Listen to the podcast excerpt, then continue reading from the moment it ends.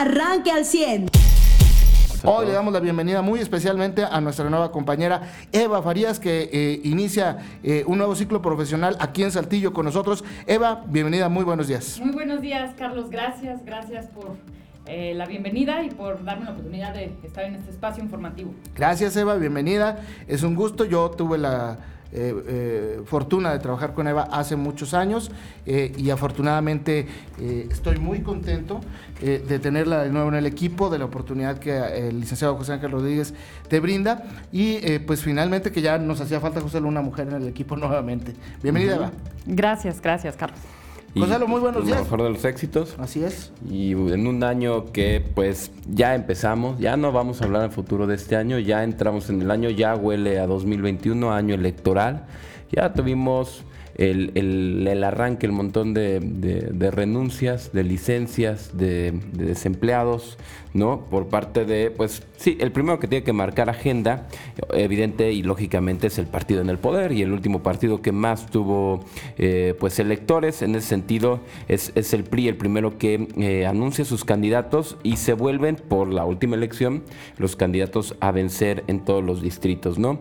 Eh, llama la atención porque los primeros que se conforman son los candidatos a, diputados federales, que ellos podrían haber renunciado hasta marzo. Sin embargo, ahí hay unos movimientos, llámese Jericó y otros factores como Jericó, que obligan a que tenga que ser antes la, eh, dar a conocer la lista de candidatos a diputados federales, ¿no? Eh, que van a ser en, ese sentido, eh, pues de Saltillo, empezando por la región sureste, Jaime Bueno, para el Distrito 7 y para el Distrito 4 Jericó Abramo Más. Los que renunciaron este fin de semana fue José María Fraustro Siller, secretario, ex secretario de Gobierno. En su lugar eh, se anuncia extraoficialmente la llegada de Fernando de las Fuentes, diputado federal y exalcalde también de Saltillo. Y el otra, la otra renuncia es la de eh, Román Cepeda, secretario del Trabajo eh, de Coahuila eh, quien también en apariencia buscaría la posibilidad de ser candidato a alcalde del municipio de Torreón por el PRI. Mañana te saludo con gusto. Que algo que ya había buscado. Ya nomás faltaría, pues, quién va a ser el pluri de Saltillo, ¿no? Este, ¿Quién va a pedir licencia? Pues ya la pidió el exgobernador Rubén Moreira, ¿no? Eh, ah, no, sí, claro. Pues, ya sé. Sí, no, yo, yo nomás digo que ya la pidió. No, él la pedirá por la cúpula, ¿no? Sí, claro. Pero aquí, ¿quién va a pedir licencia de alcalde o algo así en marzo? Exactamente, que pida licencia de alcalde en marzo, entonces que ya sea un póker ahí de, de personajes que puedan ir para jalar los votos, porque sí, el reto está más o menos, y muy buenos días a todos, arriba de los 106 mil votos. Es yo creo que el piso de, de la próxima elección. Y se tiene que conseguir precisamente, precisamente perdón, entre todos los participantes no solamente entre el candidato a la alcaldía, sino pues eh, si, no se quieren dejar los espacios a otros partidos, en particular Morena es el que ha estado creciendo, pues se tienen que tomar esas acciones. Y desde que se anunció a Guadiana como candidato de Morena, les habíamos hecho el recuento de sus dos elecciones pasadas, una como candidato a gobernador, la otra como senador, donde los resultados en Saltillo superaban los 100 mil votos, ¿no? Y que por eso es precisamente el piso. Y ojo, es en un entorno en el que si era una, eh, había una elección presidencial que podía arrastrar mucho más, sí, sin duda. Y este, ahora va a haber una intervención presidencial que también puede arrastrar igual, así que tampoco se debe dar como por sentado que pudieran ser menos los votos, ¿no? Sí, o sea, el presidente va a sustituir su imagen en la boleta por su presencia en, la presidencia. y ese es el, peso que va a tener que hacer, ¿no? Ya están los, los eh, siete candidatos, les decía, es... Eh, Del PRI. Sí, por el Distrito 1, Marcos Villarreal por el distrito 2, que es también en el norte, eh, bueno, en el de San Pedro, perdón. El distrito 1 es el de Piedras Negras, el de San Pedro y por allá es eh, Gladys Ayala. Luego en el distrito 3, eh, ¿se acuerdan de Cristina Mezcua, que fue diputada local hace cuatro legislaturas, si no me equivoco, por ahí de las 57, Tan 58. fue su trabajo que no la recuerdo. Ella se juntaba mucho con otras amigas suyas, diputadas, se la pasaban muy bien. ¿Ese sería su, su mayor este, mérito para ser candidata? Sí, fíjate, y, pues le entraron al coffee break. No, eh, yo no recuerdo. Ajá, yo no recuerdo mucho esa el trabajo de ella en esa legislatura, pero ¿te acuerdas la legislatura que, que fue de las más últimas, más divertidas que tuvimos, que la presidió el Diablito? Futuro secretario de gobierno, ahorita platicamos que estaba Tobías, Enriquito, está Isla Flores, eh, estaba por parte del PAN Esther Quintana, eh, este, Horta, ¿no? que era una legislatura divertidísima. Ella estuvo en esa, si no me equivoco, por el distrito 3. O sea, todavía los que vivimos en Ramos nos toca esa candidata. Y empiezan a tocar. Distrito 4, Jericó Abramo Mazo. Distrito 5, que es de Torreón, Juan Antonio Gutiérrez Jardón. Ya también otro que se va para allá. Shamir Fernández, no le atiné, no fue López Campos. Yo sabía que había un diputado que iba a pedir licencia luego, luego. Eh, es, es Shamir, quien llegó. Eh, sí, sí, este, protestan actuar como diputados padrísimos. Sí, claro que sí. Bueno, ya me voy.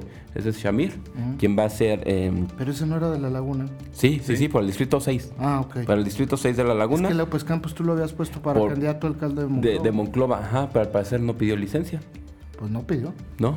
Este, salvo que dijeran, no, sí llegó a las 11.59 del domingo a... No, en, es ahí en Monclova no, van a- el PRI no va a meter a nadie porque va a Paredes. Exacto, Paredes, ah, ese es otro tema. pero Paredes y, ¿no? y- Pero Paredes sí se puede reelegir. Sí. Ah, ¿él sí? No, no, no, no, Paredes es la misma condición. Ah, Paredes y, y, y, y, lo- y Maltos Long. Bueno, y nada más para terminar, el distrito 7, eh, Jaime Bueno, que acabó la diputación y no tiene que pedir licencia ni nada. Dis- todavía eh, eh, Long y Alfredo Paredes están esperando la resolución. Ellos sí van a buscar la reelección. O sea, hasta la última Instancia. consecuencia. ¿Pero entonces no tienen que pedir licencia? Me imagino que sí la pedirán por si las moscas. No sé, pero no tienen que haberlo hecho así. Ahí te va, ahí te va, creo que es lo que van a hacer. La licencia si te vas a separar, corríjanme si me equivoco, eh, no me acuerdo si es un mes o 90 días. Entonces, como ellos esperan que la resolución sea en 15 días, solamente pedirán una licencia sin goce de sueldo 15 días, que no tengan que poner un interino en sus alcaldías, Mm. y ya si resuelve la sala superior en contra de ellos, o bueno, no a su favor, eh, pues ya se Sí, regresa. podrían regresar. Ajá, creo que eso es así como que lo más sencillo que pueden hacer. Exacto. Y que valga la candidatura de todos modos. Sí, en Sí. caso de ser. Y en caso de no ser, no pediste una licencia, ¿no? Es, eh, O, bueno, no renunciaste, más bien. O sea, sí pediste una licencia, no, no presentaste una renuncia. exactamente. Muy bien, pues de esos temas y más le vamos a platicar el día de hoy. Eh, a nivel nacional, pues hoy llegan más vacunas a México, al menos ese es el reporte. El fin de semana estuvo muy tranquilo, aparentemente el presidente pues no cometió tantos errores como suele hacerlo. Uno nomás, ¿no? ¿Cuál? El de que dijo que iban a llegar 120 mil dosis para todos los mexicanos. Y entonces, pues, ¿cuántos somos? No, pues- no éramos este, 10 veces más es que a lo eso. mejor son sus puros mexicanos ahorita. Ah, porque aparte sí dijo que iban a hacer a través de los comités para los que están recibiendo programas sociales. No, y los, y los sembradores de vida. Ajá, entonces si tú quieres una vacuna, afíliate a Morena. Oye, pero porque se- no ya tiene- dijo que eso es a los que les va a tocar. el programa no tiene ni cómo demostrar que han sembrado los árboles. ¿Cómo va a demostrar que aplica las vacunas? Oye, donde se hizo el show, ¿te acuerdas? El- creo que es en Guerrero. Sí, en Guerrero. Este, el, el- el candidato de Morena va a ser este lamentable personaje, aquel que se subía a una moto y lo Mm. agarraron borracho una vez. ¿Salgado Salgado Macedonio? ¿no? Sí. Que es una basura el tipo, ¿no? Ya fue alcalde de Ni Acapulco. que tuviera tantas denuncias de acoso sexual, que Charlie, para que le digas ahorita. basura. Ni Este, que fueran tantas. La cosa es que este buen amigo este, es el candidato de Morena, ¿no? Y entonces, este, eh, eh, el que se enojó mucho fue el hermano de la secretaria de la Función Pública. Eh, Esta que junto a su esposo tiene muchas casas ahí en la Ciudad de México y en el Valle del, Estado de México. Y entonces se enojó mucho este cuate y va a impugnar la candidatura de Salgado Macedonio. Y el otro, eh, bueno, es una joya, ¿no? Es la joya de la corona, es el chico maravilla, eh, eh, versión reloaded. Hay fotos de don López Gatel en plena alerta sanitaria en una playa de Quintana Roo. Algunos dicen que es Tulum, otros dicen que es una playa nudista. Yo no alcanzo a ver ningún encuerado ahí sí. en las fotos. Afortunadamente, te bajas a Gatel en. No, pues Traje. daría risa, ¿no? O pena. Pero, este, digo, por lo acabado que está, ¿verdad, Mariano? Porque sí hubo un antes y un después de- para él Sí, en la pandemia. No, sí les he ido muy gacho. Y, y también supe no solamente, ok, Lo que sí traía encuerado, perdón, nada más para terminar, el rostro. el rostro. O sea, Y este en el avión estaba también, en, sí. un, en un bar, Sí. eh, hacia el aire libre, con una mujer, y este, digo, y eso no tiene ningún problema, pero estaban en el bar sin o sea, bueno, cubrebocas. nosotros no nos importa con quién esté, ¿verdad? No, no, a mí eh, Pero sí. me importa poco. El- y, el, y el Hugo López Gatel sin cubrebocas en el avión, ese también fue como que el revuelo del, sábado, si no me equivoco. Salió la foto que alguien, un pasajero lo tomó así con el celular escondido. Y pues, no sé ya con qué calidad moral se va a poner a hablar de lo que quieras la próxima vez que hable de los contagios. Pero o que ¿cuándo tuvo de- calidad moral, Mariano? No, no, pero, o sea, bueno, sí. Y, este, y más cuando el instituto que le dio a él su título, el John Hopkins, John Hopkins, perdón, este, sí le dijo, oye, este, pues todo lo que están haciendo en México está mal. No, no, y, además Han estado haciendo algo mal porque, miren, están en, eh, hasta arriba de muertes. ¿no? Y, él ha dicho, Eva, que pues que no usen el cobrebocas, que no es ninguna garantía. Bueno, y además estamos en eh, uno de los puntos más eh, críticos, críticos en, la, en la pandemia. Y México tiene una de las tasas de letalidad más fuertes de COVID en el mundo. Ya es la más alta. Entonces hay que predicar con el ejemplo. Entre los 20 países más afectados por la pandemia, México tiene la tasa de letalidad más alta por COVID-19 con un 8.8%.